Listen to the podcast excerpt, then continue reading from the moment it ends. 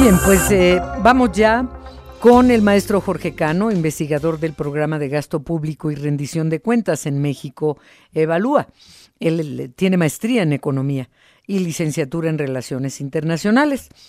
Y en México Evalúa destacan que este sexenio cerrará con al menos dos récords, pero no buenos, en las finanzas públicas.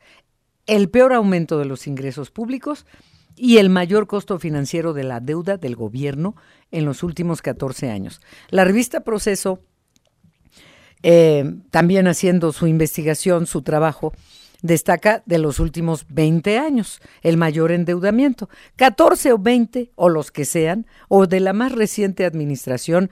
Esto es grave, esto es importante. Así que, maestro Jorge Cano, ¿cómo estás? Buenas tardes. ¿Qué tal, Adriana? Buenas tardes, gracias por la invitación. Eh, al contrario, a ver, eh, para los que no somos economistas, eh, ¿cómo es que se llega a esta conclusión de estos dos récords? Finanzas públicas y, el mayor costo financiero. Empezamos por las finanzas públicas, o sea, eh, el gobierno federal ha gastado más de lo que ingresa y por eso también el déficit. te escuchamos. Sí, pues detrás de pues las positivas interpretación positiva de las finanzas públicas que ha tenido la Secretaría de Hacienda al mostrar pues un crecimiento de los ingresos tributarios, vemos que en realidad eh, el crecimiento de los ingresos ha estado muy por debajo de la meta que se ha planteado este gobierno. Eh, alrededor de 84 mil millones de pesos eh, se quedó por debajo de la meta y esto pues, obviamente ha implicado pues limitantes también en el gasto y una mayor presión en el endeudamiento. Eh, vemos que al cierre de 2023 eh, como pocas veces se tuvo que hacer un recorte de alrededor de 181 mil millones de pesos y a pesar de esto, de estos graves recortes. ¿Recorte de qué, perdón? ¿Recorte de recortes del presupuesto aprobado mm. eh, y, que se pues manifestaron en graves recortes en la Secretaría de Salud, Secretaría de Turismo, e incluso en las participaciones federales. A pesar de estos graves recortes, eh, vimos que los requerimientos financieros del sector público, que es el endeudamiento anual, pues se acumuló un 4.3% del PIB, lo cual es de los mayores niveles en eh, los últimos años. Y pues para ponerlo de forma simple, no se está cumpliendo con las metas de gasto en áreas importantes, en salud sobre todo, en educación está muy eh, estancado y a pesar de eso nos estamos eh, endeudando de forma grave y todo tiene que ver por un estancamiento en los ingresos eh, públicos. Pero aparte se está gastando de una manera desbordada lo que nos lo que nos costó cancelar el aeropuerto. Eh, lo que está costando el famoso tren Maya, que acaba, no acaba de servir ni funcionar bien. O sea, en general, también el doble, el triple de costo de, de la refinería Dos Bocas. O sea, todo se ha desbordado en costos y se ha recibido menos, con todo y que entrevistaba el otro día a un funcionario del SAT y, nos decía que, que, aumentó la recaudación, es cierto, pero sigue siendo insuficiente. Eh, sí, por el lado de la recaudación vemos que ha hecho un esfuerzo importante en la fiscalización de las grandes empresas, pero pues eh, como lo hemos mencionado muchas veces, se dejó de lado la oportunidad de hacer una reforma fiscal que incrementara de forma considerable los ingresos y por esta razón vemos que eh, de 2018 a 2023 los ingresos llevan acumulado un crecimiento de alrededor de 6.7% y esto va a ser muy eh, difícil que se logre igualar o superar el ritmo de crecimiento que se dio en otros sexenios que fue alrededor del 20%. Es decir, no se va a tener el menor crecimiento de los ingresos totales en este sexenio, lo que está presionando obviamente pues a los gastos eh, vitales como salud, educación, seguridad.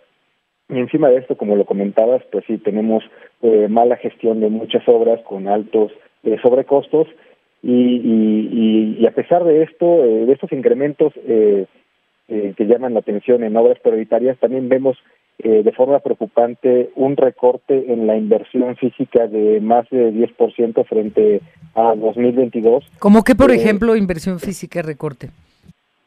Eh, vemos, eh, por ejemplo, en Pemex eh, un recorte muy importante en el gasto de inversión, también en la CFE, a pesar de que estén haciendo la refinería Dos Bocas, pues está dejando de invertir en las otras refinerías, en eh, obras de mantenimiento y esto pues se hizo para evitar superar el estimado de endeudamiento total para pues digamos quedar bien a nivel financiero pero esto va a dejar una carga muy importante de futuro porque se está dejando de pues mejorar las capacidades productivas de estas empresas productivas del Estado y hacia futuro pues obviamente se va a mantener su ineficiencia y su dependencia de transferencias del gobierno federal, lo cual pues es preocupante porque van a eh, dejar de ser eh, una herramienta de desarrollo para el país. Eh, ¿En cuánto estaba la deuda al inicio de esta administración? ¿En cuánto se encuentra en este momento? ¿Y cuál es en porcentajes el déficit? Eh, en porcentaje del PIB eh, todavía siguen por Del Producto Interno Bruto. Ajá, del Producto Interno Bruto siguen por debajo del 50%. Esto se ha debido a que pues el crecimiento de la economía eh, pues ha tenido un buen un buen manejo, un buen crecimiento alrededor del 3%, pero lo que no estamos analizando es que el ritmo de crecimiento de la deuda pues ya es o, de dependencia de endeudamiento cada año, pues ya está arriba del 4% del PIB. Anteriormente, en el sexenio pasado, generalmente andábamos necesitando un 3% del PIB para salir adelante cada año. Y el hecho de que cada vez necesitemos de más endeudamiento y los ingresos no estén creciendo, pues implica que se está generando una bola de nieve de cada vez requerir más deuda. Y a menos de que en el siguiente eh, año, en, en 2025, se hagan recortes muy importantes de más del 3% del PIB, lo más probable es que superemos eh, el umbral de deuda del eh, 50%. Esto pues puede generar diferentes eh, señales en los mercados y pues no es muy favorable, eh, termino diciendo esto, ya que pues lo difícil de endeudarse es que se tiene que pagar la deuda, ¿no? y el costo financiero de la deuda eh, en 2023 fue más de un billón de pesos, pues lo que restó eh, recursos para gastarlo en otro lado importante. Sí, bueno, y a eso agreguémosle que, que el presidente ha ido aumentando como si fuera de su bolsa eh, el reparto de recursos también para adultos mayores, para, para las becas, para esto, que qué bueno ahí, pero es absurdo que, que, que se estén eh, considerando 120 mil millones de pesos más para el tren Maya que no se ha terminado y estaba viendo cuentas de eh, se van a acumular recursos para el tren Maya de 500 mil millones de pesos 500 mil millones de pesos o sea, para, para algo, para un juguetito, un trenecito que no sirve, un trenecito de, de juguete que no sirve. Ahora, eh, todos los años hablamos de reforma fiscal, reforma fiscal, y terminamos con una miscelánea, como le llaman también los mismos legisladores, porque hacer una verdadera y profunda reforma fiscal, pues no es políticamente redituable, y menos en un año electoral. Pero esa pudiera ser la solución. Sí, sin duda, este, lo que vemos es, como te comentaba, el estancamiento de los ingresos es muy importante, el incremento de la deuda, pues nos deja eh, solamente una salida, lo cual es una reforma fiscal. Y hay que recordar que eh, la recaudación de México respecto de los países desarrollados es muy baja y precisamente por eso estamos trabajando en pues diferentes propuestas que difícilmente las van a aceptar en un periodo electoral, como dices, pero ya una vez pasado este periodo, pues posiblemente se logre eh, lograr una discusión al respecto lo que creemos es que se podría eh, generalizar el IVA, dejar de lado esta tasa cero y solamente aplicar diferentes mecanismos para devoluciones de IVA para las personas que efectivamente están en los menores ingresos y pues que el IVA lo acabe pagando las personas de mayores ingresos. El IVA y los mismos impuestos, maestro Jorge Cano porque todavía se siguen algunos privilegiados, ¿no? Eh, Ramírez de la O dijo que la meta e, era reducir el costo de los pasivos. ¿Qué quiere decir eso? Eh, pues probablemente se refiera a, la deuda eh, anteriormente contratada, lo que hace la Secretaría de Hacienda es hacer diferentes mecanismos de refinanciamiento.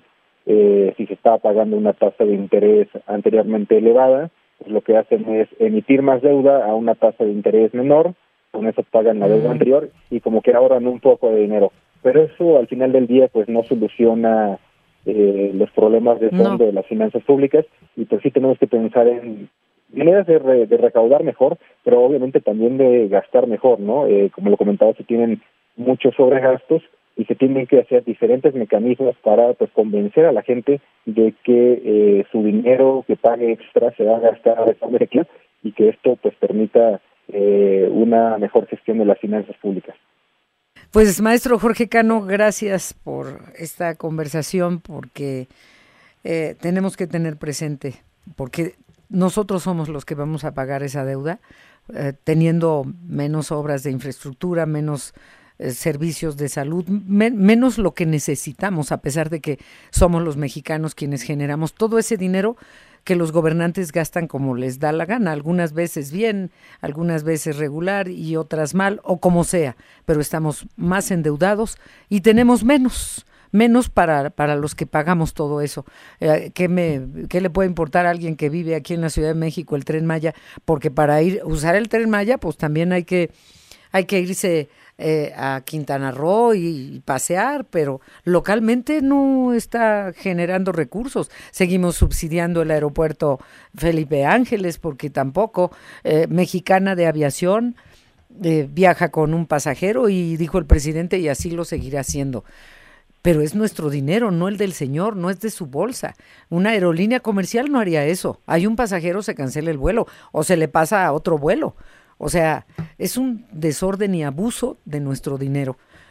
Y eso nos tiene como estamos, ¿no, maestro Jorge Cano? Eh, sí, así es, Adriana. Necesitamos una ciudadanía más informada que demande mejores resultados y pues, cuando, cuando, quieras podemos venir a platicar al respecto. Por favor. Uy, se está cortando la comunicación. Dijo, cuando quieras venir, podemos platicar, venimos a platicar. Este maestro, tenemos que hacer una pausa, ya lo estaba despidiendo. Este, por favor, díganle que se nos cortó, pero ya, estábamos despidiéndonos. Eh, el maestro Jorge Cano es investigador del programa de gasto público y rendición de cuentas en México Evalúa, con maestría en economía.